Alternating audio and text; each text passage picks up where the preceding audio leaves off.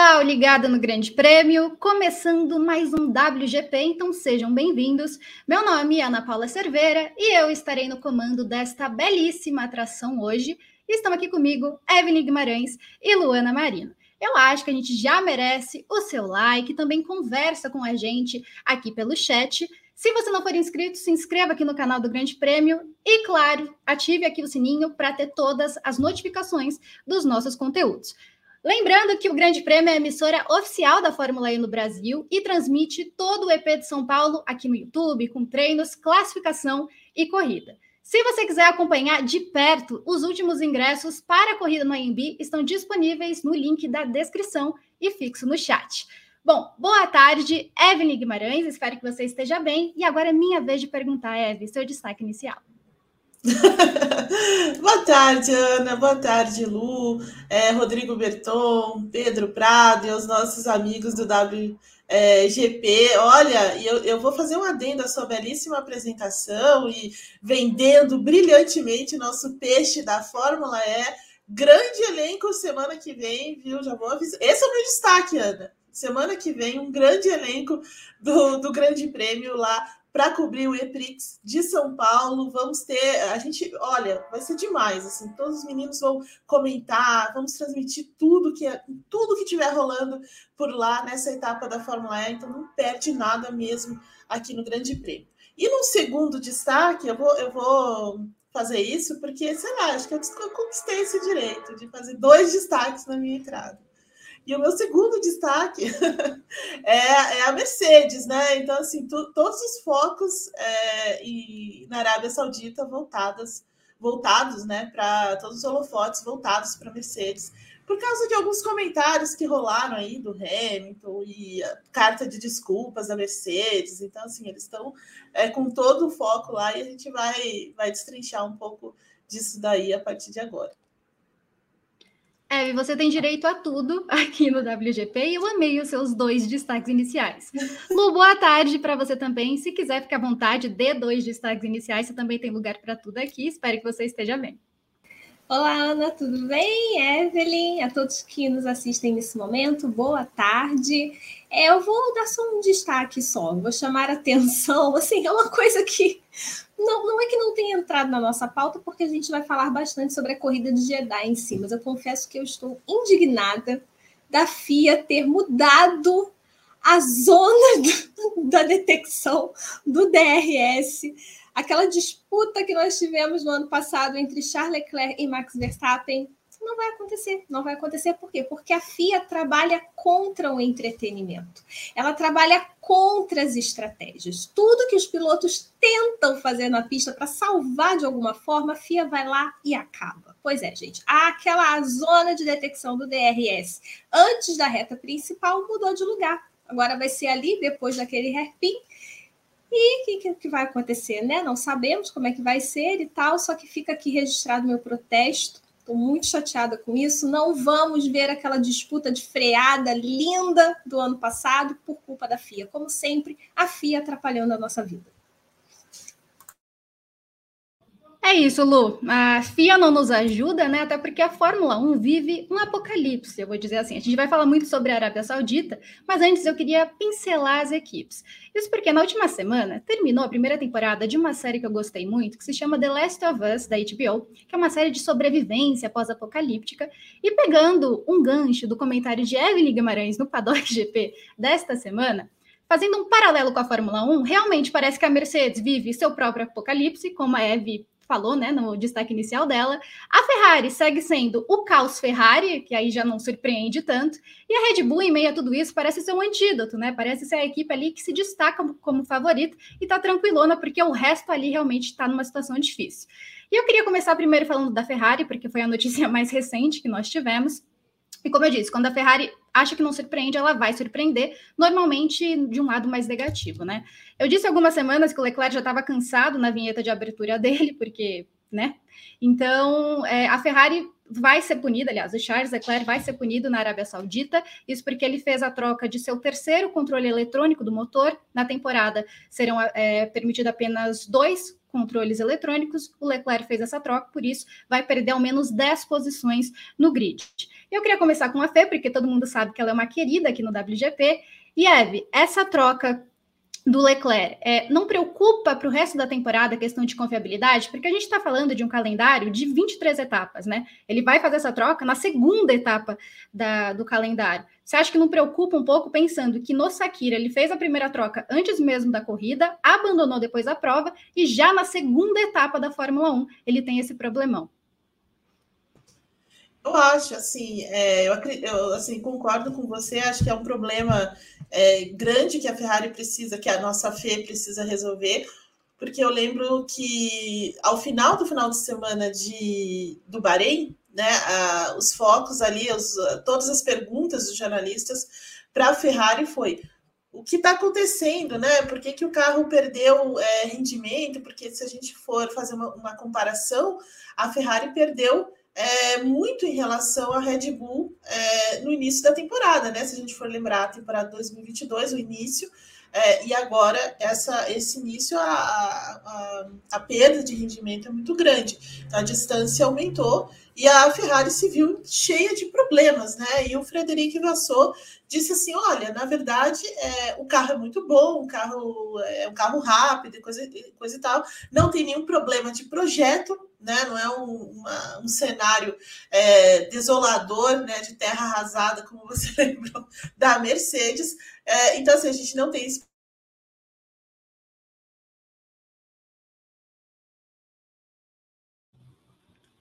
Eve. Luz, tá ouvindo a Eve? Acho que perdemos o áudio da Eve. Ah, agora foi. Ah, é. foi. Não foi todo o comentário, né? Não, né? Não, não, só um pedaço. só um pedacinho. Mas é, eu, tô, eu, tô, eu tô um pouco, um pouco traumatizada, né? Porque no paddock GP o gato vai caindo toda hora e eu já não sabia mais o que, que ele tinha dito ou o que ele não tinha dito. Mas, é, como eu dizia, então, assim, a, o, o Frederico Vassou falou que os grandes problemas da, da, da Ferrari estavam ligados mais à, à configuração que eles escolheram para aquele final de semana do que propriamente para o carro. Mas na verdade não é bem isso, né? Porque o carro, é, o projeto inclui a confiabilidade, e a confiabilidade da, da Ferrari é, me parece bastante frágil, bastante é, delicada. Olha aí, ó. Olha, começou. A gente começa a falar da Fê, a Fê começa a se, se, se rebelar contra a gente. Isso pois é, aconteceu é. Também não aceita, é. Ela não, ela não aceita que falem dela. Mas a gente vai falar sim, ô Fê. Não, não adianta. Mas, é, então, me parece que, assim, embora ele tenha defendido o projeto e, e, né, e saiba e confie que esse é um projeto é, importante, que vai levar a Ferrari a disputar eventualmente o campeonato e tudo mais, é, é, um, é um projeto que tem problemas. Né, tem problemas, tem problemas com relação à confiabilidade, então essa troca aí do, da, das, da, da unidade é, é, é muito séria, né, dos elementos da unidade muito sério, porque se a gente for voltar ainda no Bahrein, eles trocaram pouco antes da largada, né, um pouquinho antes da largada, eles fizeram a troca da bateria, é, aí depois é, houve problemas de novo na corrida, o abandono e agora uma nova troca e uma punição. Quer dizer, é, as coisas não, não estão tão bem assim como o Frederico Vassou quis vender, né? Quis vender assim, olha, a gente teve um probleminha aqui e tal, mas é, não, não dá para arrancar os cabelos. Mas, na verdade, as coisas me parecem um pouco mais profundas do que isso. Então, assim, é, vai ser interessante perceber a, a, o comportamento da Ferrari nesse final de semana, lembrando que essa é uma pista que vai exigir muita força do motor, é uma pista muito rápida, né? Que tem retas é, longa, é a pista mais rápida do calendário, então assim, ela vai exigir um pouco mais do carro nesse sentido, e, e, se, a, e, se, a, perdão, se, a, se a Ferrari não conseguir bater de frente com a Red Bull nesse tipo de circuito, que é um circuito aí próprio para o projeto da Ferrari, aí eu acho que a, a maionese desanda de vez. Pois é, eu concordo, Eve. E eu queria, Lu, inclusive, te indagar, te indagar até falando sobre o tema do seu vídeo desta semana porque você faz o faroeste macarrônico, né, de como a imprensa italiana está caindo já em cima de Frederic Vassou, mas você acha que agora há um motivo? Porque, como a Eve disse, é um problema realmente preocupante. É a segunda corrida da temporada em Jeddah vai exigir muito do motor, o Leclerc já está punido, e ali nós temos o Aston Martin que vem nessa crescente, que, a meu ver, já está parelha ali com a Mercedes, e para aproveitar uma oportunidade que a Ferrari deixar, é um dois. Queria saber o que você acha sobre isso. Então, eu não, eu não acho que seja motivo ainda para essa avalanche de críticas, essa histeria que começou lá na, na imprensa italiana. Tanto que eu até é, fiz a análise em cima disso. O, o Frederic Vasseur, se a gente for olhar para o GP do Bahrein, a Ferrari passou ilesa nos problemas que ela mais teve no ano passado, que foram as questões de estratégia, gerenciamento de corrida, né? Até falei que ela, ela fez aquele treinamento de mil pitstops.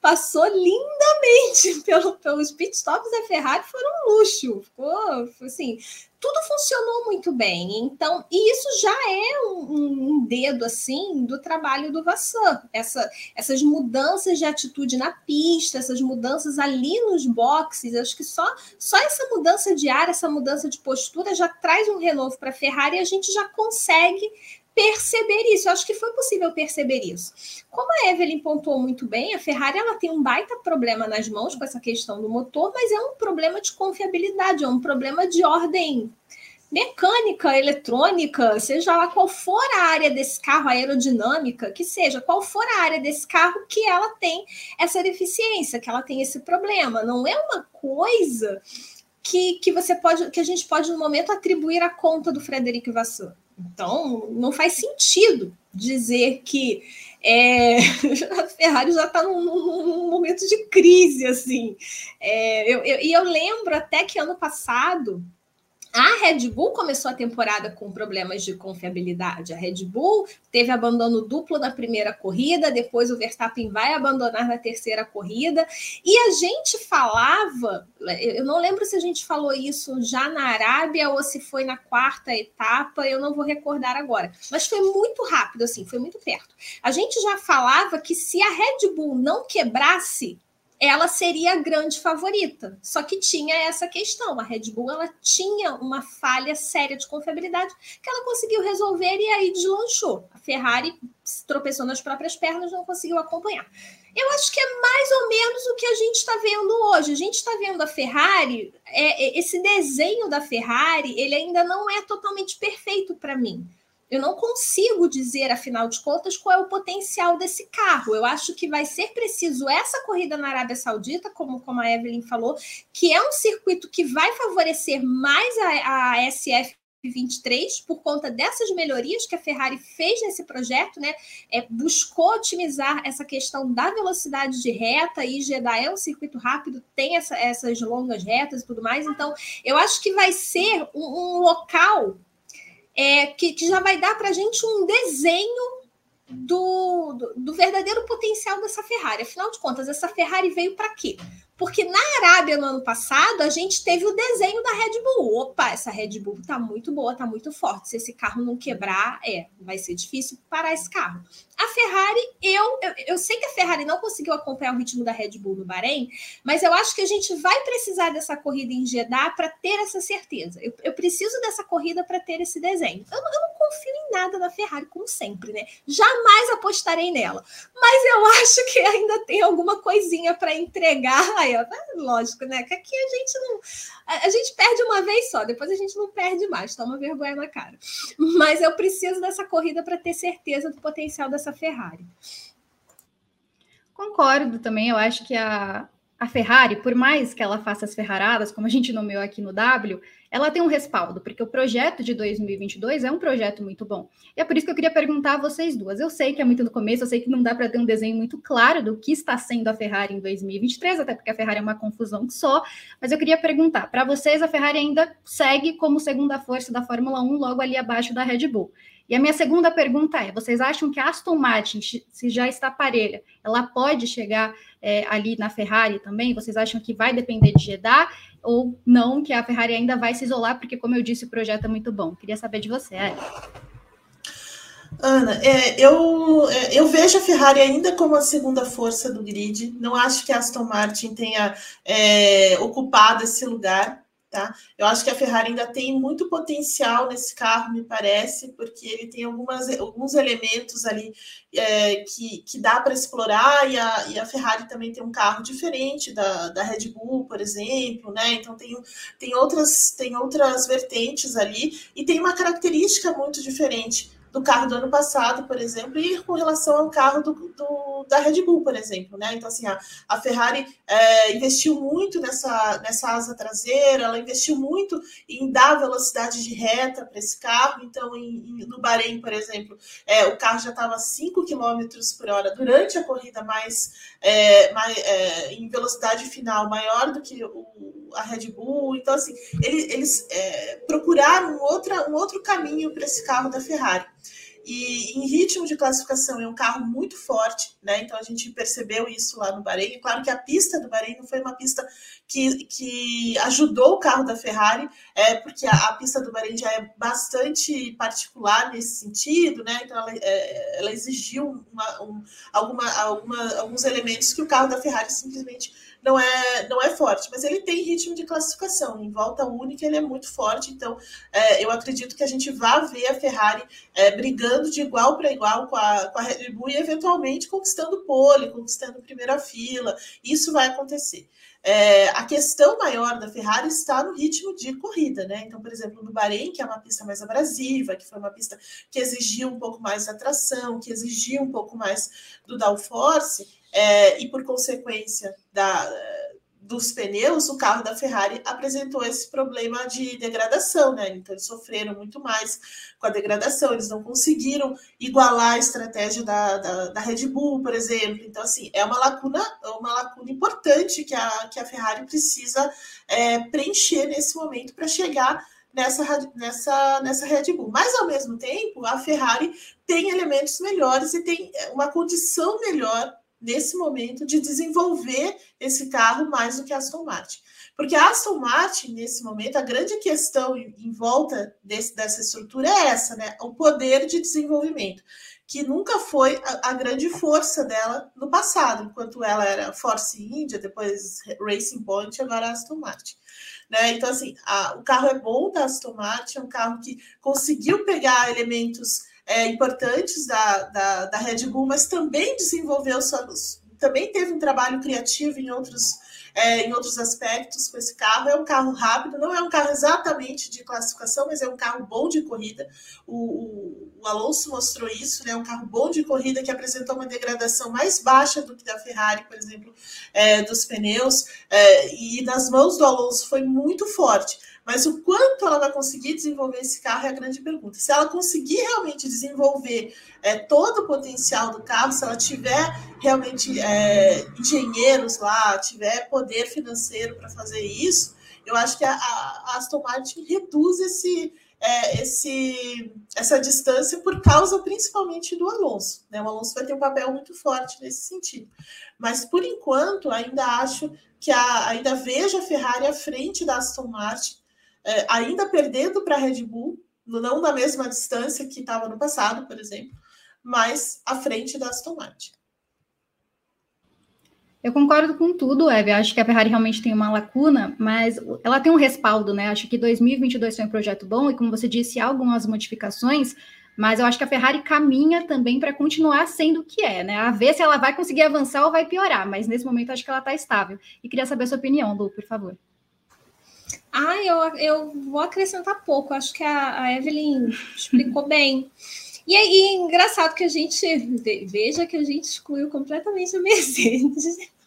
A gente falou que a Aston Martin pode incomodar, né? Que coisa. Mas, Sabe mas eu que acho que... É, eu, não, não queria te interromper, só queria dizer que é, lembrando do The Last of Us, a, a, a Mercedes está infectada, né, pobre, coitada. Tá. É só isso. Tá, a Mercedes está infectada, é verdade. Tem alguma coisa. ir atrás da cura, né? Porque tá complicado. Não, e o negócio tá, tá crescendo ali dentro dela. É, exato. Mas eu, eu, eu, concordo, eu acho que é exatamente isso. Eu acho que ainda é muito cedo para a gente descartar a Ferrari até É, mesmo o, o, projeto da Red Bull se mantendo ali no topo, mesmo é, o Christian Horner, por exemplo, ele falou após o GP do Bahrein é, sobre a importância da Red Bull ter conseguido reduzir o peso do carro para esse ano, que foi uma coisa que a Red Bull brigou muito no ano passado, né? Ela, ela chegou a estar 10 quilos acima do, do limite permitido, e isso é coisa para caramba. Né? E engraçado que eu até lembrei, eu, eu fazendo essa notinha, eu até lembrei que lá no passado, não vou lembrar a década, mas era na, na, quando o Schumacher estava ganhando tudo é, Bernie Eccleston chegou a cogitar um, uma, uma questão dessa, de cada ponto conquistado, você colocar um lastro de peso no, no carro. Você lembra disso, Evelyn? Eu lembro, entre outras desse, coisas. Né? Desse delírio? Sim, é. sim. Queria também molhar a pista artificialmente é, para ver se dava alguma né, para ver se provocava alguma mudança. É, aí veja você, se isso estivesse valendo, para a Red Bull não ia fazer muita diferença, porque ela chegou a um determinado momento ter o carro 10 quilos acima do, do peso do peso permitido, não, do limite de peso, né, máximo, e pelo menos ela conseguiu ter ritmo de classificação, ritmo de corrida, é, competiu. Então, isso já é uma baita vantagem para esse ano, eles terem conseguido diminuir o peso desse carro da, do RB19. Fora outras áreas também, a Red Bull procurou trabalhar mais essa, essa questão do downforce por causa das curvas, das partes mais lentas, as partes mais mistas do circuito. Então, é um carro, é um carro melhorado, já era um carro muito bom e que está ainda melhor. Quer dizer, eu ainda vejo a Red Bull no topo, mas eu não descarto a Ferrari por conta dessas questões que a Evelyn explicou. É um projeto muito bom e eu repito, eu acho que a gente ainda não teve o desenho real do potencial dessa Ferrari. Concordo. E aí fica o questionamento: será que nós já temos o desenho real do potencial da Mercedes? Porque, como a Eve disse, a Mercedes está infectada. Acho que a Mercedes está numa crise muito grande. Aqui há muito tempo não estava essa é a situação da Mercedes, ali é Toto Wolff andando no meio desse caos, porque depois do Bahrein, a Mercedes foi uma tristeza que só. Soltou carta de desculpas para os fãs, o Hamilton dizendo que se não estão na mesma posição que estavam no ano passado estão ainda piores, né? Eles pouco elogiaram, aliás, quase não elogiaram nada do W14, porque realmente é um projeto ainda muito difícil. Eles seguem um conceito que acho que cada vez fica mais claro que é um conceito muito difícil. Pode ser que lá na frente, bem na frente, dê certo, mas nesse momento não dá resultados e o tempo na Fórmula 1 é muito curto. O Wolff, no entanto, prometeu algumas mudanças, não soluções, mudanças para ver se eles acham um caminho melhor. Eu trouxe aqui até um pedaço do que ele disse. Estamos trazendo alguns pequenos desenvolvimentos para o carro em Jeddah. Eles não vão mudar o jogo, mas podem começar a nos mover na direção certa. E é isso que eu queria perguntar para você, Eve. O Wolff, depois do Bahrein, ele não descartou mudanças radicais no carro, lembrando que há um teto orçamentário, né? O carro já está desenvolvido, aí são atualizações que a Mercedes, na teoria, faria. Então, mudanças radicais mudariam completamente a rota. Eu queria saber se para você é o que nesse momento é preciso para a Mercedes ou se há outro caminho que eles podem seguir, lembrando que a Mercedes vive uma crise gigantesca e não há mais sorriso no rosto de Toto Wolff. É verdade, inclusive, é, eu não vou falar quem foi, viu, mas é, eu li hoje na nossa redação virtual alguém dizendo assim: olha, Toto Wolff envelheceu mal, envelheceu 20 anos desde 2021. Eu sou obrigada a concordar. Acho que, de fato, o Totão é, teve uma, uma queda violenta nesse, nesse período aí de estresse extremo é, por conta da Mercedes. Olha, Ana, e assim, a Mercedes, como infectada que está, precisa realmente dar, achar uma L, uma cura, alguma coisa, os vagalumes, qualquer coisa que seja possível para arrumar esse, para consertar esse projeto. Mas a, a, o fato é que a Mercedes é, me parece muito perdida nesse momento. É, eles optaram ainda por esse por esse projeto né, do, do zero pod, um carro bastante estreito, é, em outras em outros elementos também aí para se adequar a esse, essa mudança do regulamento e que no fim se mostrou um projeto muito limitado, né? Então assim a gente não conseguiu perceber, pelo menos até agora, desde o ano passado em que eles estão é, tentando entender e, e trazer alguma mudança para esse carro que me parece que ele é realmente limitado, que ele não vai ser muito mais do que ele já apresentou é, desde o ano passado, principalmente ali da segunda parte da temporada até essa primeira, primeira prova.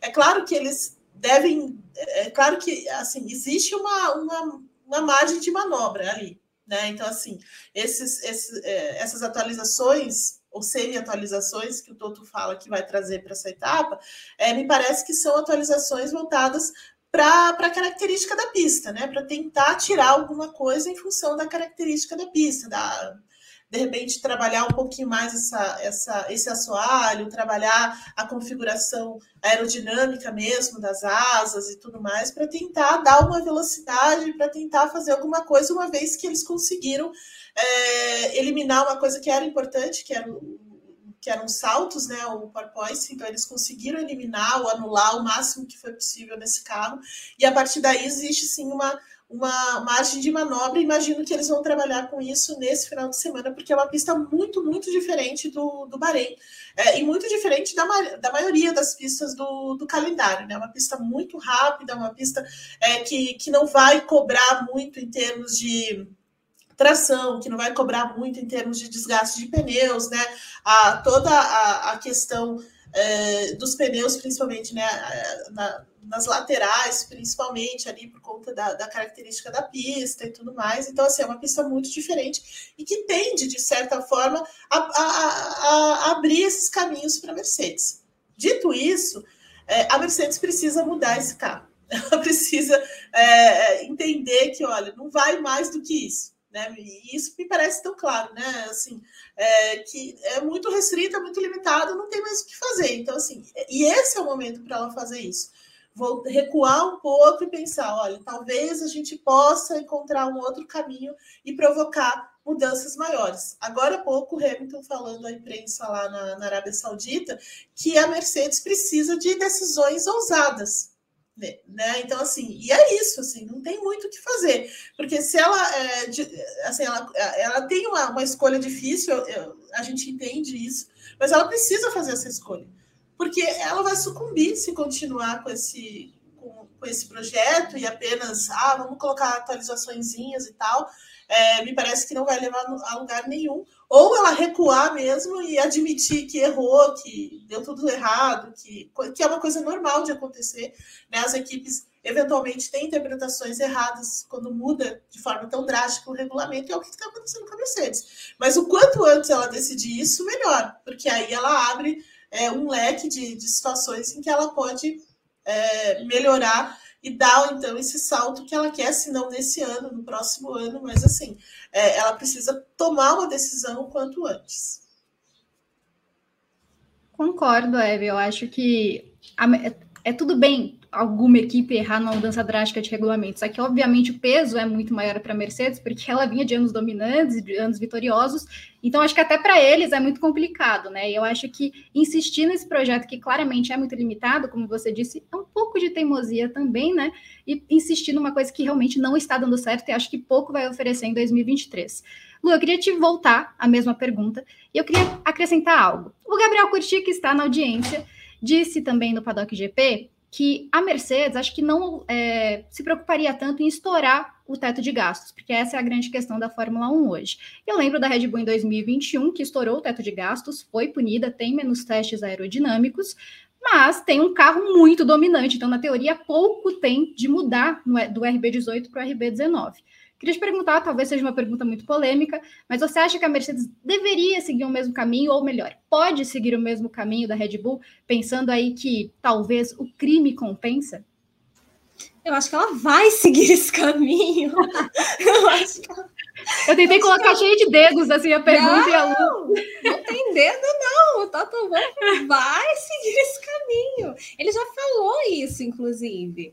É, é, porque é exatamente isso que você falou. Essa questão do, do teto de gastos ela é muito delicada. E quando tá todo mundo vendo uma equipe que tem um carro nas mãos, que não vai nem para frente nem para trás, que já está sendo superado por outra, já corre o risco de virar a quarta força, do, do grid. E isso não, não é nenhum exagero. Pelo que a gente viu no Bahrein, se a Mercedes realmente não conseguir alguma evolução, ela corre sérios riscos de ser a quarta força esse ano, porque até, até mesmo contra a Aston Martin não vai ser páreo. Ela não vai mais ser a beneficiada das quebras da Ferrari, vamos dizer assim. Se a Ferrari quebrar, se a Red Bull quebrar, não vai ser mais ela que vai estar ali para beliscar o pódio. Então, o Toto Wolff foi questionado sobre isso, sobre essa questão do teto orçamentário. O que, que ele pensa sobre isso? O que, que ele pensa sobre ter que usar todos os recursos disponíveis? E ele disse que não tem escolha.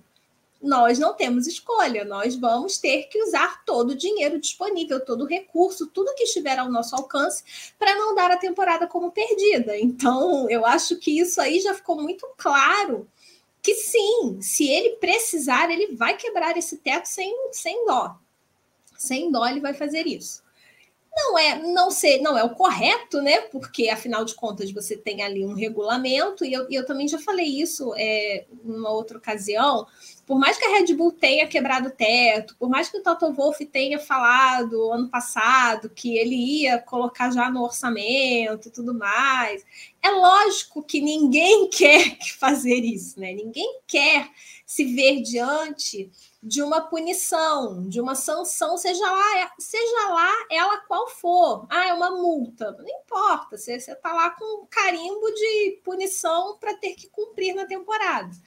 Então, não, não é uma coisa confortável, não é uma situação confortável. E eu acho que isso também, lá no fundo, a Mercedes se vê diante é, dessa única opção, vamos dizer assim, para ela tentar alguma coisa, isso também fere o ego, né? Isso também dá uma. Poxa vida, eu vou ter que gastar além da conta para eu ter um carro competitivo, sendo que a minha maior rival é, vai passar por esse ano até com teste reduzido e tal, e quer dizer, é complicado, né?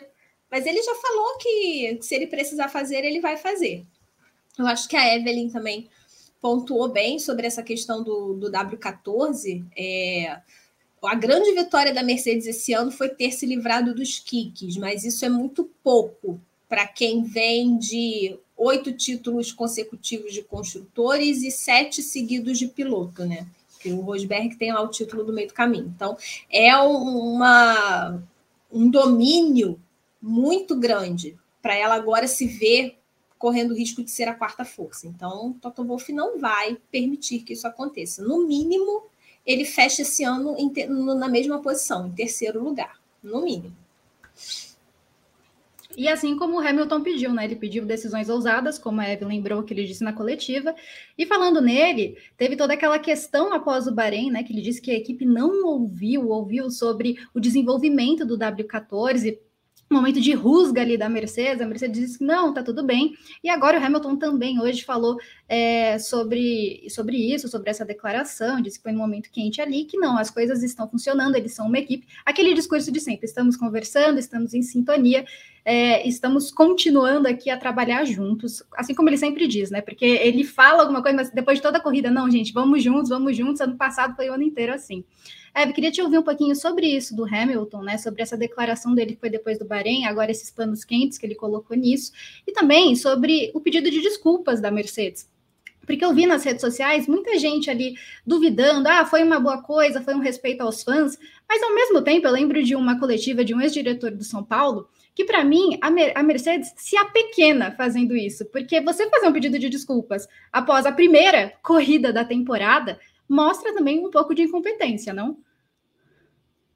Sim, é, como o, o Gato está aí na, na audiência, é, falou na, na, no Paddock GP e é muito, muito certo, é constrangedor, né? Que a Mercedes tem que ir lá e, e fazer essa cartinha para a torcida, né? Antes que a torcida vá lá e, e, quebre tudo, acabou a paz e coisa e tal, né? Até a gente falou sobre isso no, no Paddock GP e tal. Mas é, é, é, uma, é, uma, é constrangedor e é sim uma ação, é, olha, de incompetência. né? Então, assim, admitindo a própria incompetência, a própria, é, os próprios erros e tudo mais, mas assim, não precisava, né? A Mercedes poderia passar sem essa, digamos assim, né? Podia passar sem essa, sem essa cartinha constrangedora aí é, que só, só, só a pequena realmente, como você, como você bem falou, Ana, concordo também. E sobre o Hamilton, é claro que a declaração que ele faz naquela semana, assim, muito também diante do, do, do fracasso que foi o GP da, do Bahrein para Mercedes, porque assim, existia, claro, uma grande expectativa. Quando eles lançam o carro em fevereiro, é, só sorriso, só olha, a gente acertou aqui, a gente tirou o PowerPoint, a gente fez isso, mudou algumas coisas no carro, é, e, e, e né, toda aquela confiança de que vai realmente subir o degrau e vai se aproximar de, de Red Bull e, e, Ferrari. E aí, na primeira, na primeira vez que ele anda com o carro, ele diz: Olha, é, eu vi que o carro tinha problemas no, no, no primeiro contato, a, a, coisa desmorona. Né? E aí vai, vai caindo todas as cartas é, a partir daí.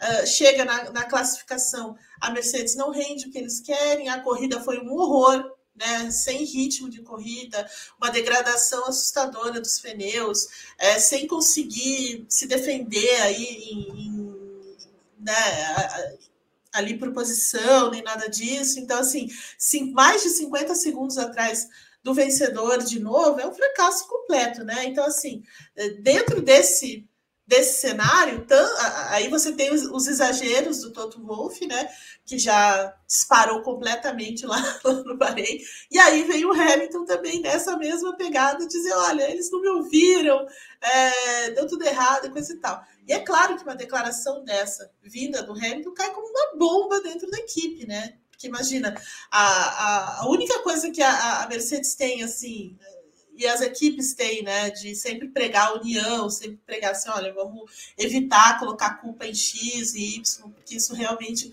tira a concentração, tira um pouco do, do, do foco, é, vai o principal cara da equipe, o cara que é a referência da equipe, diz, olha, eles não me ouviram, coloca toda a culpa em cima da equipe. Tipo, como assim vocês têm um cara que ganhou sete títulos e vocês não ouvem o cara?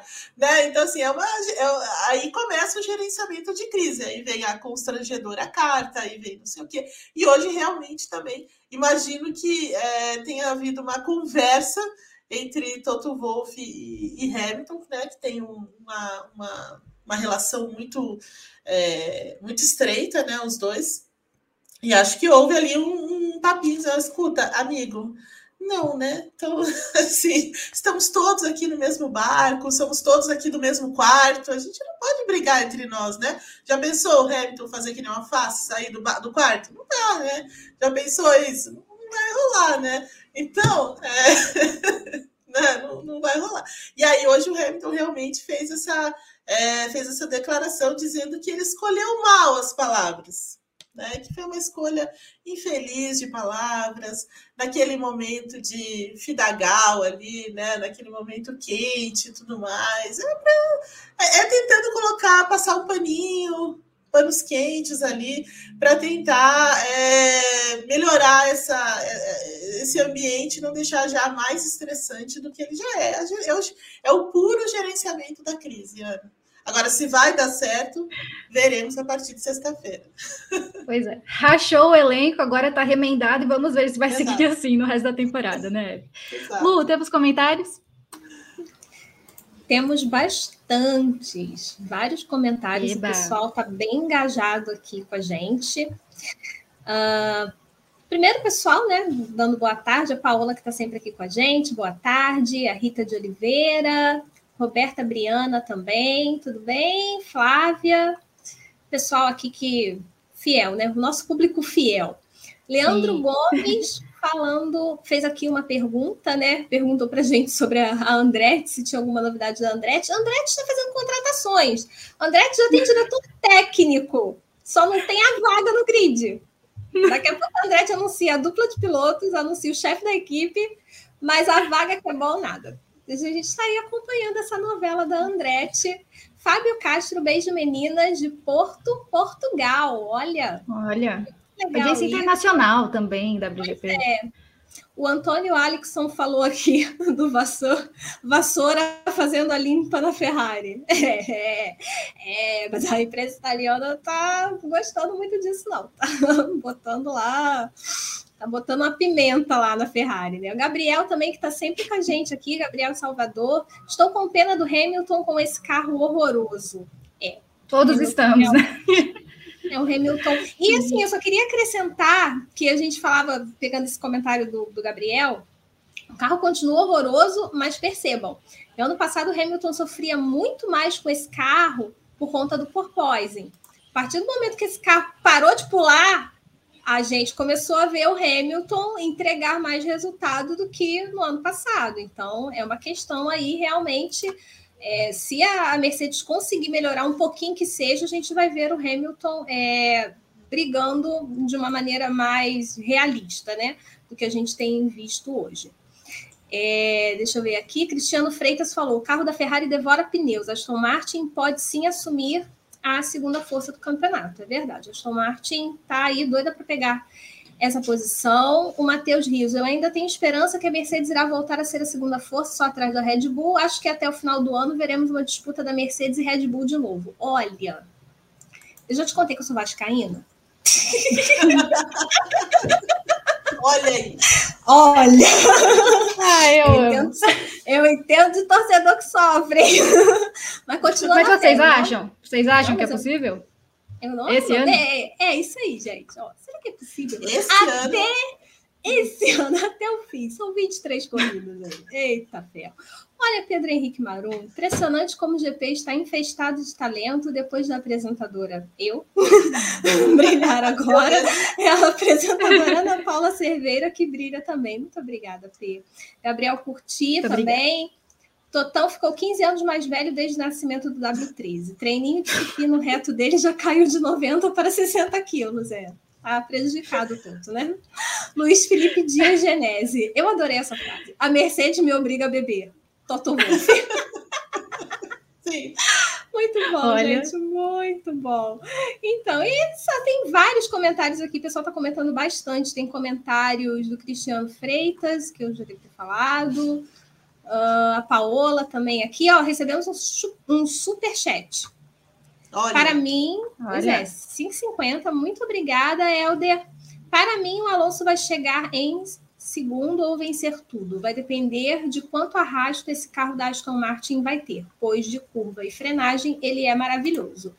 Eu concordo que se o Alonso tiver um carro, aí o Verstappen vai vai vai ter probleminhas.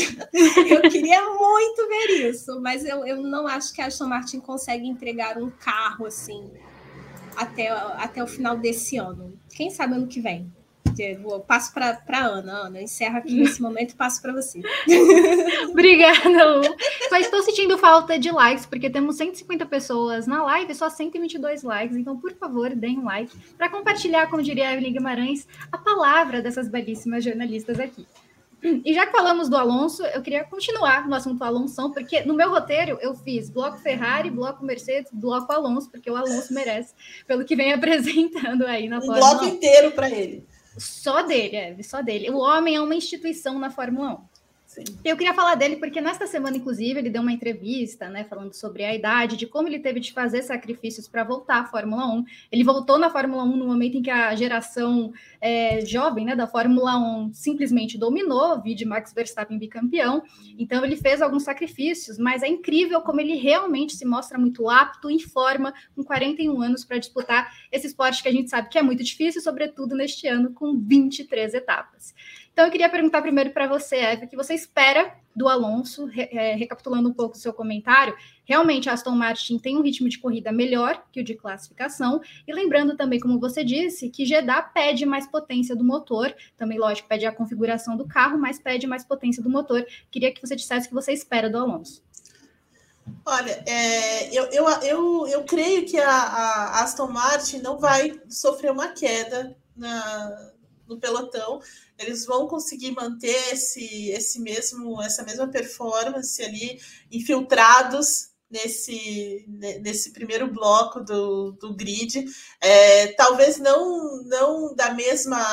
Talvez não da mesma forma como, como no Bahrein, mas aí depende muito, porque assim, a, a, é, como a gente estava falando antes, né, essa é uma pista muito singular, é uma pista muito rápida, né, uma pista que pede é, velocidade final, então assim, você precisa trabalhar um pouco nesse sentido. Então, o acerto do carro vai trabalhar um pouco mais mais perto desse, desse sentido. Mas não é uma pista, por exemplo, que degrada muito pneu, então assim já vai ser uma gama mais macia da Pirelli, né? A gama intermediária da Pirelli, coisa e tal. Então imagino que nesse nesse nesse cenário é, a Aston Martin continue ali infiltrada é, no, no, entre Ferrari e Mercedes. Acho que a Red Bull ainda ainda é, vive numa liga própria sabe? Então, sobretudo o, o Max Verstappen. Então, assim, ele, eles estão numa liga própria, tem um carro bastante versátil, ainda que tenham perdido velocidade de reta e coisa e tal, mas ainda assim é um carro que permite esse tipo de,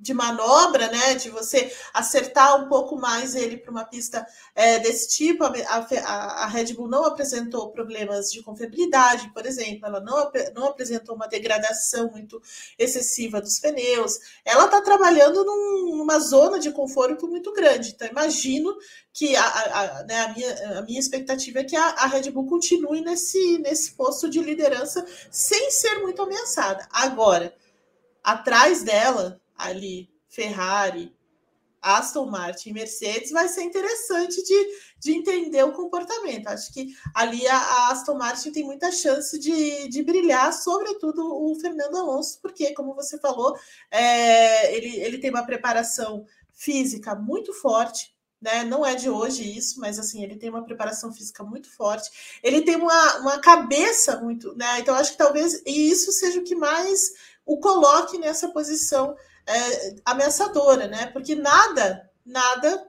atrapalha o Alonso. Então, assim, ele não se sente é, pressionado, digamos assim, na, é, do ponto de vista mental, ele não, sabe, nada tira ele do sério. Então, assim, então, isso é uma força muito grande, né?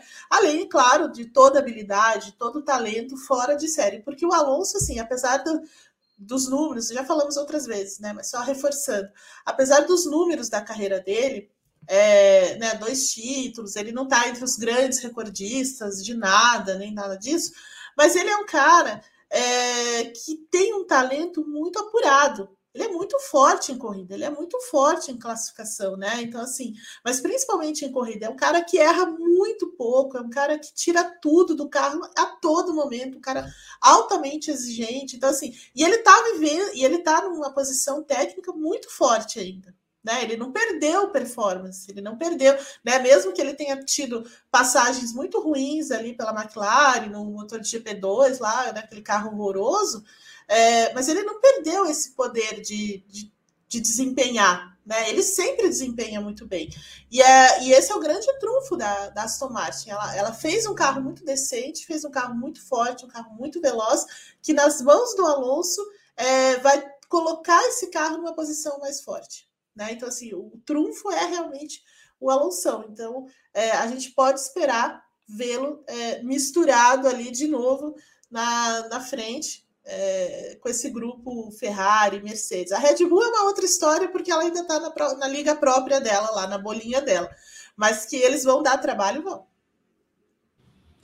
Eu concordo com tudo, Eva. Inclusive, na minha listinha, não sei, top 10, top 15, não sei, mas o Alonso, ele tá num dos pilotos mais talentosos e mais marcantes da Fórmula 1, justamente porque ele é muito talentoso, ele entende muito, e ele tem um psicológico, muitas vezes, do que a gente fala do Verstappen. Porque ele é um cara que ele não se deixa bater. Ele pode estar numa situação terrível, mas ele vai continuar tentando. E era isso que eu queria perguntar para a Lu. Realmente, eu acho que a Red Bull segue uma liga própria, muito difícil, é quase até impossível neste momento pensar no Aston Martin disputando com a Red Bull. Mas o que eu queria te perguntar, Lu, como você vê essa disputa de Verstappen versus Alonso? Porque são dois pilotos, lógico, um é muito mais jovem, tem menos tempo de carreira, mas já é um bicampeão, é uma disputa de bicampeões ali. E eu queria saber como você vê essa disputa, porque você disse no seu comentário que seria muito diferente também, o Verstappen sentiria mais.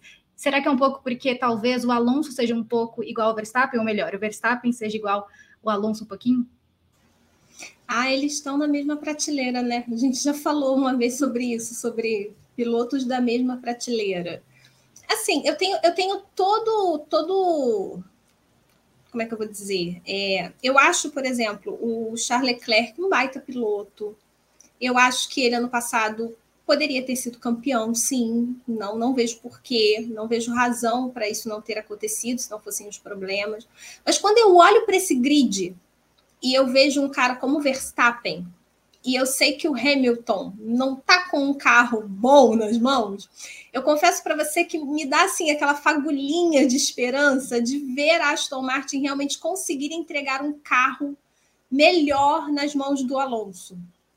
Porque eu acho que o Alonso seria o cara que, que, que iria conseguir bater de frente contra o Verstappen, não tendo Hamilton no jogo, tá? Considerando o problema atual da Mercedes, porque o Hamilton também está nessa prateleira. Seria incrível se nós tivéssemos esses três caras no auge e com carro bom nas mãos, carros ali competitivos em que eles realmente conseguissem é, entregar tudo e, e, e, ali a vitória, a pole seria no detalhe, seria no talento, no detalhe. Isso seria muito interessante. Eu acho, inclusive, que o fato do Alonso não ter hoje um carro é, nesse nível, como por exemplo é o RB19, eu acho que isso até nos impede de ver o Alonso.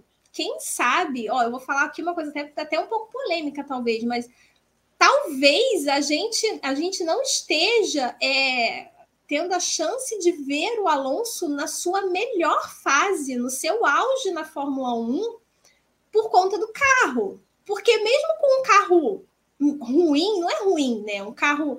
É, ano passado ele, ele ainda conseguiu, ali teve uns lampejos de brilho e tal com a Alpine. Teve muita falta de sorte em várias situações, mas assim, bastou ele pegar um carro um pouco melhor e o cara já meteu um pódio.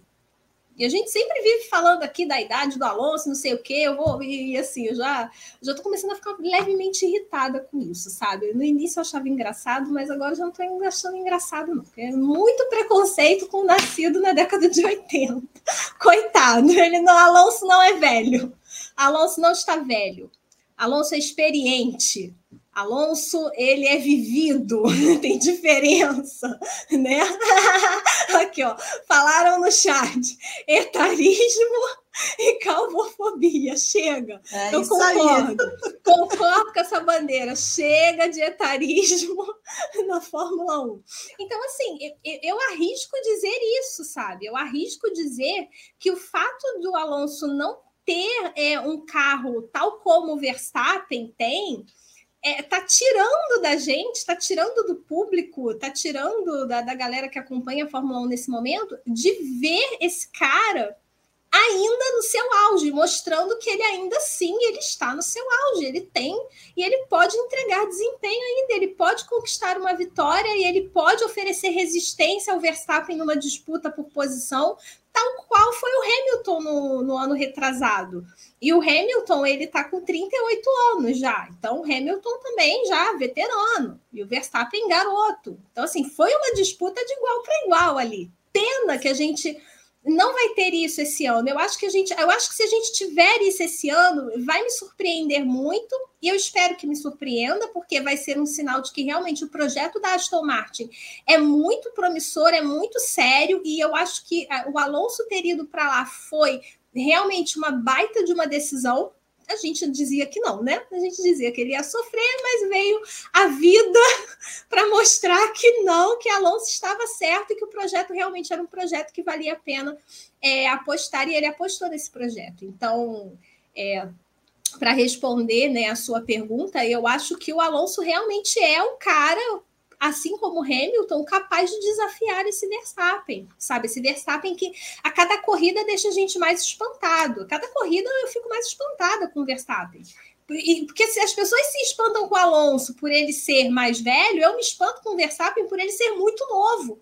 E ver que ainda tem muita coisa para esse rapaz conquistar, né? Então, só para fechar o, o comentário.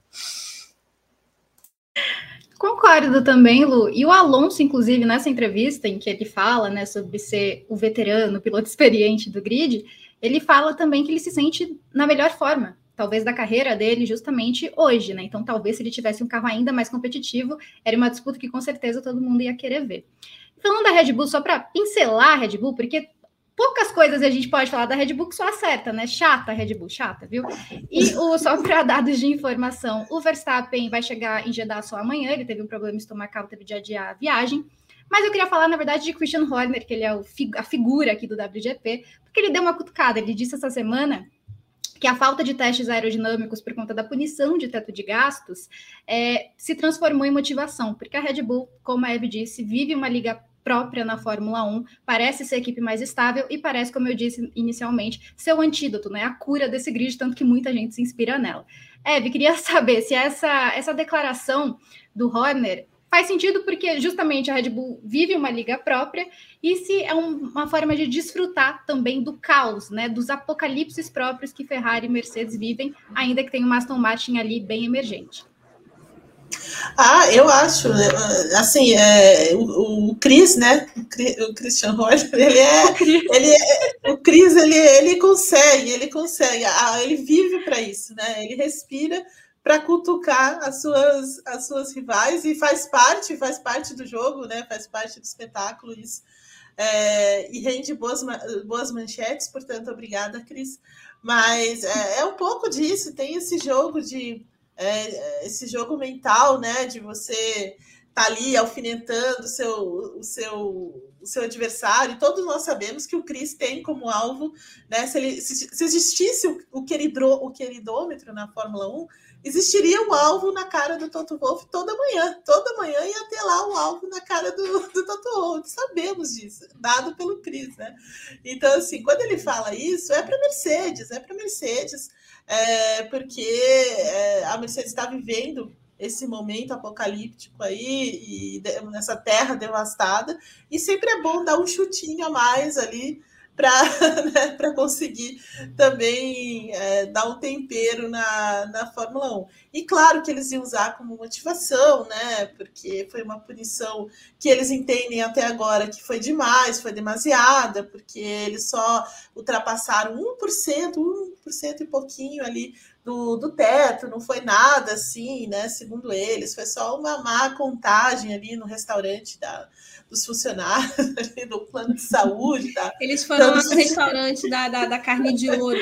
é, exatamente. Então, assim, é. foi uma coisinha pequena, uma coisinha, né? Não teve nada a ver. Então, assim, eles sempre vão usar essa carta. A verdade é essa, eles sempre vão usar essa carta. É, e eles adoram cutucar também os, os, os, rivais, especialmente nesses momentos, então faz parte da nossa, faz parte do espetáculo. Mas de fato, a, a Red Bull tá de fato, é, é, né, ela, ela vive nessa liga própria porque ela teve a melhor interpretação do, do, regulamento no ano passado e a partir dele conseguiu desenvolver muito bem o carro aí sob comando do, do Adrien Newey, né?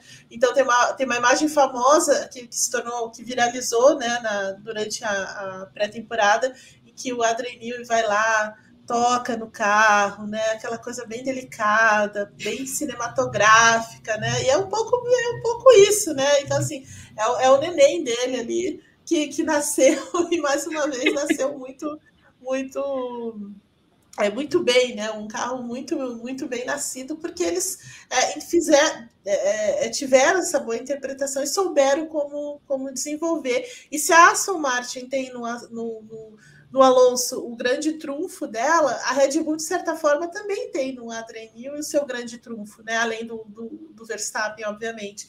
Né? Mas tudo começa com, com, com ele, né? Com o projetista, com o fato dele ter entendido muito bem, dele entender a pilotagem do Verstappen, entregar um carro também muito mais próximo, né? Porque ano passado o Verstappen falava sobre isso, né? Que no início do ano, é, no início da temporada, o carro não, não era muito dentro, não, não, não tinha muitas características daquilo que se adaptava melhor à sua, à sua pilotagem, que ao longo do ano as atualizações feitas pela Red Bull foram se aproximando daquilo que ele mais gostava no carro, é, e esse ano isso já, atingi, já, já começou dentro de um, de um patamar mais perto da pilotagem dele, então tem, tem tudo isso, né? Então são elementos que às vezes passam é, de forma transparente é, durante a temporada, mas no, no frigir dos ovos faz muita, muita diferença mesmo, né? Então a, Mercedes, a, a Red Bull tem dois trunfos aí, é, eu diria. Então, enquanto a Red Bull, por, a, a Ferrari, por exemplo, tem ali é, os dois pilotos de certa forma, a Mercedes tem o, o Hamilton e, e, a Aston Martin tem o Alonso, a, a, Red Bull tem essa combinação muito vitoriosa entre o Adrian Newey, Newey e o Max Verstappen, e ainda tem o tempero do, do Christian Horner. Pois é, concordo. E em meio a tudo isso, meio apagada ali, meio de lado, temos Sérgio Pérez. E eu vou fazer uma pergunta para a Lu, queria pedir uma, é uma, pergunta bem rapidinha, porque eu tenho o Sérgio Pérez Brasil aqui, o fã-clube em casa, né? Então me lembrou para colocar aqui no roteiro também. Porque o Pérez foi pole, foi, conquistou sua primeira pole em Jeddah no ano passado, né? De novo, era um carro muito bom também, ele fez uma performance muito surpreendente. Queria saber, Lu, dá para esperar alguma coisa do Pérez em Jeddah? Porque assim, eu esperei no Bahrein, não foi lá como, né? Eu, eu queria que tivesse acontecido para acertar no bolão, mas queria saber, dá para esperar alguma coisa do Pérez? todos estão esperando alguma coisa do Pérez, inclusive o Christian Horner. que também andou dando assim umas salpicadas no, nas salpicadas aí no, no Pérez, né? Que ele precisa também dar, melhorar, né? Tem que, tem que dar o melhor dele na temporada, porque afinal de contas, equipamento para isso ele tem. Então é uma questão realmente do piloto casar com esse equipamento. E o Pérez ano passado Claro que não confirmado, né, diretamente assim, mas ele não estava se sentindo muito à vontade no RB18, porque a, a, Red Bull, de fato, começou a trabalhar no desenvolvimento desse carro e em ajustes que se encaixassem mais para o estilo do Verstappen. Então, era um carro que foi se moldando a cada corrida ao estilo do Verstappen e o Pérez teve que seguir, vou dançar conforme a música. Então, isso, num dado momento, não, não caiu muito bem e tal. Enfim, esse ano, ele, como você falou, a gente esperava alguma coisa do Bahrein, até porque o carro tá bom e o Pérez foi bem na pré-temporada, né? Pérez liderou é, sessão de testes na pré-temporada, fez boas simulações de corrida, ou seja, ele mostrou as, as, que assim, tanto ele quanto o Verstappen foram muito bem nessa pré-temporada e mostraram que a Red Bull viria forte para o Bahrein. A Red Bull veio forte para o Bahrein, mas o, Vers, o Sérgio Pérez não acompanhou o ritmo do Verstappen, o que não me surpreende muito, eu vou ser sincera com você não me surpreende muito. Mas alguém falou aqui no chat eu perdi esse comentário. É, enfim, perdi esse comentário, que pena. Mas que o Alonso, ele vai, daqui a pouco, se Aston Martin começar a evoluir desse jeito, ele pode não chegar no Verstappen, mas ele vai incomodar o Sérgio Pérez. Eu concordo. Nisso aí eu concordo. E eu, e tô para te dizer que eu acho que ele só não teve oportunidade de fazer isso lá no Bahrein porque ele não ia ter tempo para chegar.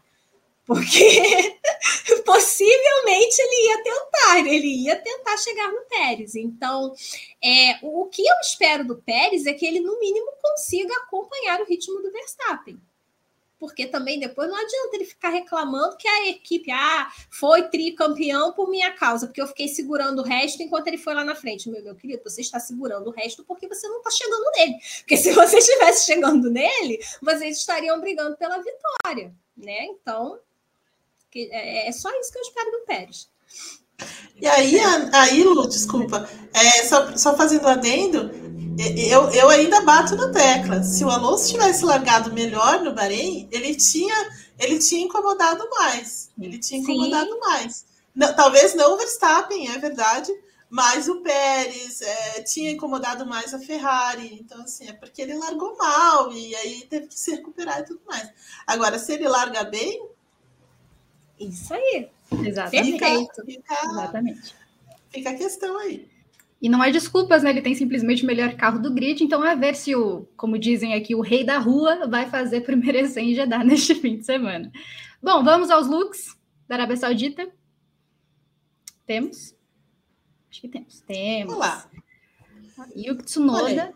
Gente, eu vou, eu vou dizer que eu acho que o Tsunoda vive seu auge estético. Porque eu vi algumas fotos dele na, em propaganda. É, porque ele vi umas fotos dele em propaganda para AlphaTauri que eu falei, nossa, como não é? Que diferença de Tsunoda. Olha, Ana, auge, auge estética, não sei, assim, eu achei um, pouco, um pouco demasiado, mas assim, realmente já está melhor do que no passado, isso eu concordo com você. É, obrigada. Talvez eu tenha, tá tenha me empolgado um pouco. É. Mas é porque é o investe Você está no bom dia, aí você está no bom dia, né? você está é. feliz lá, mas ah, tudo bem, né? É isso. Eu amo que a reação de vocês foi muito. tá bom, então. Ai, ai. Ah, o Gil, né? sempre, sempre, sempre, sempre sendo o Gil, né? Sempre esse estilo. Mas, mas Também ele, acho. Ele, ele, ele, é estiloso, ele é estiloso. É, exato. Eu gosto muito do Joe. Adoro o jeito como ele se veste. Gosto Sim. muito dos ensaios fotográficos que ele faz. Eu acho que ele tem futuro. e ele tem uma coisa meio Hamilton, que parece que ele sempre anda numa pose assim de modelo, sabe? Que toda foto que tiram parece que ele tá modelando para alguma coisa. Verdade, Ana, verdade. Também tem essa impressão. Não chega a ser o auge, te... o auge estético, mas. É, do Tsunoda eu ainda tô repensando aqui, é que eu fui muito empolgada. nós não temos motor, mas nós temos é. a beleza. É o charme. É o charme. Isso é. Gabriel Curti ali e o seu Gabriel... amigo é, Charles. Uma dupla. É. Elegante, né? É. Simples, então. preto e branco, básico. Sim. É isso, gente. É isso, não tem erro. que mais que temos? Assim, Ó, oh, claro. sem listras. Sem listras. Sem listras. Da surpresa da Lu. Mas, ele, mas ele gosta desse azulzinho apagadinho, né? Ele é chegado nesse tom, né? Sabe é, eu não sei é? se é coloração, coloração pessoal, sabe? Se ele fez uhum. e cai bem nele. Eu acho que alguém disse para ele: olha, você fica muito bem com essa cor, usa sempre, tá? Usa com listras, estampas, na calça jeans, na blusa, só usa esse azulzinho aí que vai, vai que dá. Eu já então, discordo, mas o que? Uma, eu tenho um amigo, sabe, que ele tem mais ou menos a altura do, do, do, do Russell. E aí ele falou para mim uma vez, o, o B vai. Ó, não é você, não. Você é mais alto que o que o que o que o, que, o, que não dá para usar coisas muito chamativas, né? Você já é grande, né? Você já vai aparecer de qualquer jeito, né? Talvez o, o Russell tenha essa impressão também. Que é melhor um azulzinho, né? E tal, do que imagina é. É, chegar com um laranja lá, pronto, acabou. Acabou. Temos um farol. Ele tem uma paleta, né? Então... A paleta. O farol é muito bom. o farol. Ele Guimarães vive o auge de referências aqui no Grande Prêmio. Ah, eu amo. Olha aí. Eu não vou falar nada, não, mas essa camisa aí é aquelas toalhas Toalha de piquenique. De Eu sei que tudo que ele veste fica perfeito, mas que eu peguei a referência, eu peguei. É. E fica meu protesto, porque o Hamilton, ele me dá muita aflição. Tá calor e ele tá com blusa de Sim. frio. Com co... Nossa, Sim, que aflição, meu Deus. Exato, exato. É, essa, essa, é, tá certo, né? Que ele, que ele pode vestir o que ele quiser, enfim, né? Que tudo vai ficar lindo nele, coisa e tal. Ele tem essa, essa coisa, mas assim, né? Não dá, realmente me dá uma aflição também. Quando tá muito quente e o cara tá com uma jaqueta de menos um, assim, sabe? Aí não. Eu lembro que teve fato, um né? que ele vestiu que tinha, um, tinha uma aberturinha aqui, assim, que devia ser para ventilar, porque não é possível. O negócio era um tecido tão grosso e tinha uma aberturinha. Eu, querido, por que você tem essa aberturinha na sua blusa? Ai, amo. Sim. Amo. Mas Hamilton entrega, né? Bom, meninas, vamos aos palpites para o GP da Arábia Saudita. Começa com a F. Olha, é, eu vou colocar uma vitória do Verstappen ainda, porque, como falamos aqui, não vou contra a, a, nossa avaliação, né? Ele está numa liga própria, então, a menos que aconteça uma hecatombe, uma é, atropelem ele na largada, ou dê alguma questão de, de, é, de confiabilidade, vitória do Verstappen. Leclerc na segunda posição e o Alonso beliscando um novo pódio na Fórmula 1. Bom, é Vilu. Eu, eu vou colocar é, vitória do Verstappen, pódio do Alonso também. Eu acho que o Sainz belisca um pódio, porque o Leclerc vai ser punido, né? Eu não sei se o Leclerc vai conseguir recuperar essas posições ah, aí. Razão. É, é, você pode mudar, pode mudar se você quiser. Eu acho que você esqueceu, na hum. verdade, da, da, eu, vou, eu vou mudar dele. pelo Sainz. Eu posso Sainz, mudar, né? né? Pode. Não, não, não, não, pelo amor de Deus, você pode mudar o Vitor, se você quiser. Eu gostaria, eu gostaria, inclusive, eu gostaria. Mas como o, o, o Vitor não deixa mudar as notas, né, no dia do briefing, porque assim, né, a Vi, nós é chamamos. É... Esse é um belo corte, inclusive. Fica aí. Atenção, Pedro Prado. É, Pedro Prado. É... Mas eu vou, eu, eu, vou dar, eu, vou, eu vou dar o benefício da, da dúvida e vou colocar o Carlos Sainz, então, em segundo colocado, como segundo colocado. Eu, é, eu, vou, eu vou, vou, seguir o pódio. Obrigada. Eu vou seguir Verstappen, Sainz e, e o Alonso. Eu acho que o Alonso ainda ainda fica em terceiro. Acho que, eu acho que mais para frente é. a gente vai ver o Alonso aí já, quem sabe, incomodando para uma segunda posição. Então, para mudar um pouco, eu vou colocar Verstappen, colocar o Alonso em segundo. Lu, você acabou de falar, mas eu vou Olha, colocar o Alonso em segundo. Ousada, gostamos e vou, Eu vou continuar apostando nele, não sei porquê, mas eu vou colocar o Pérez em terceiro, só para ter uma diferença aí.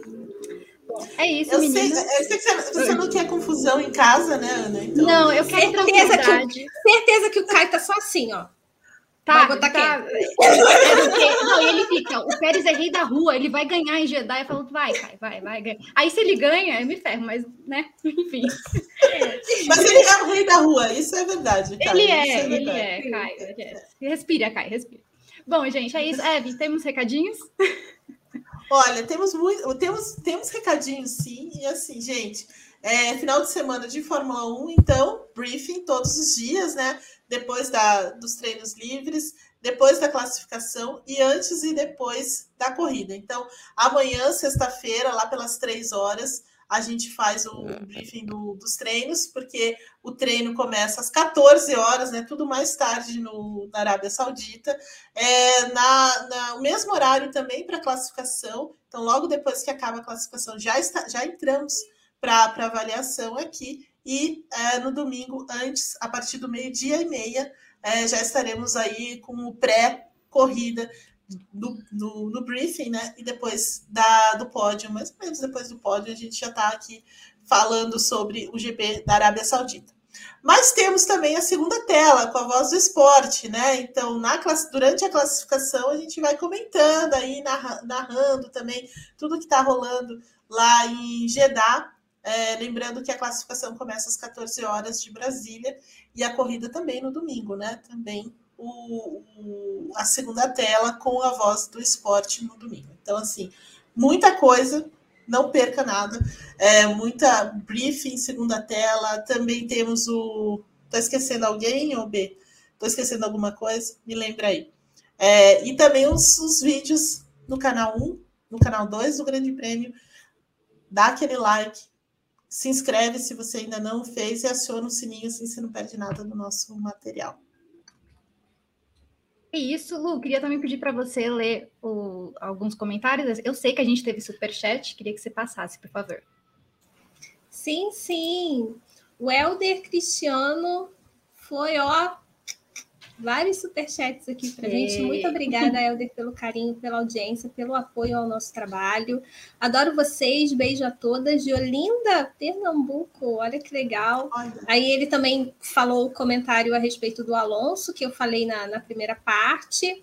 Aí ele colocou assim também: veja se estou correto. É, o pulo que esse carro deu até agora, sem ter cópia de projeto da RBR, é um feito e tanto. Tudo vai depender de dois fatores até as equipes terem tempo de túnel de vento atualizado. A Aston é a, a Aston é a sétima equipe. Quando atualizar, provavelmente será a segunda ou terceira. Será que consegue? É possível. Pode. Segunda vai depender da Ferrari. Eu acho que a Ferrari ainda leva essa. Talvez, né? Mas terceira, eu acho que é. Terceira já é uma ameaça. A Aston Martin é uma ameaça muito real para a Mercedes Concordo. É uma ameaça muito real para a Mercedes. E aí ele fala é. que. É, ele complementa mais a respeito do túnel de vento, né? E aí falou sobre o Alonso também. Tirando Singapura, ele é tão fenômeno quanto Hamilton. Os anos dele de Ferrari e McLaren, ele teve resultados fenomenais. Sim, o Alonso.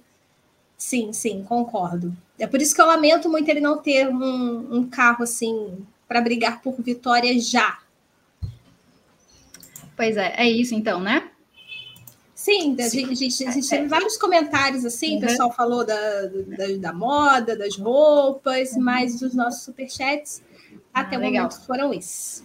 Agradeço todo mundo que comentou, Helder também, obrigada pelos superchats. Então é isso, mais uma vez eu lembro a vocês que o Grande Prêmio é a emissora oficial da Fórmula E aqui no Brasil. Por isso, caso vocês queiram acompanhar o EP de São Paulo de pertinho, acessem o link aqui na descrição desse vídeo, que está, estão vendendo os últimos ingressos para o EP de São Paulo, que acontece dia 25 de março, na semana que vem, né?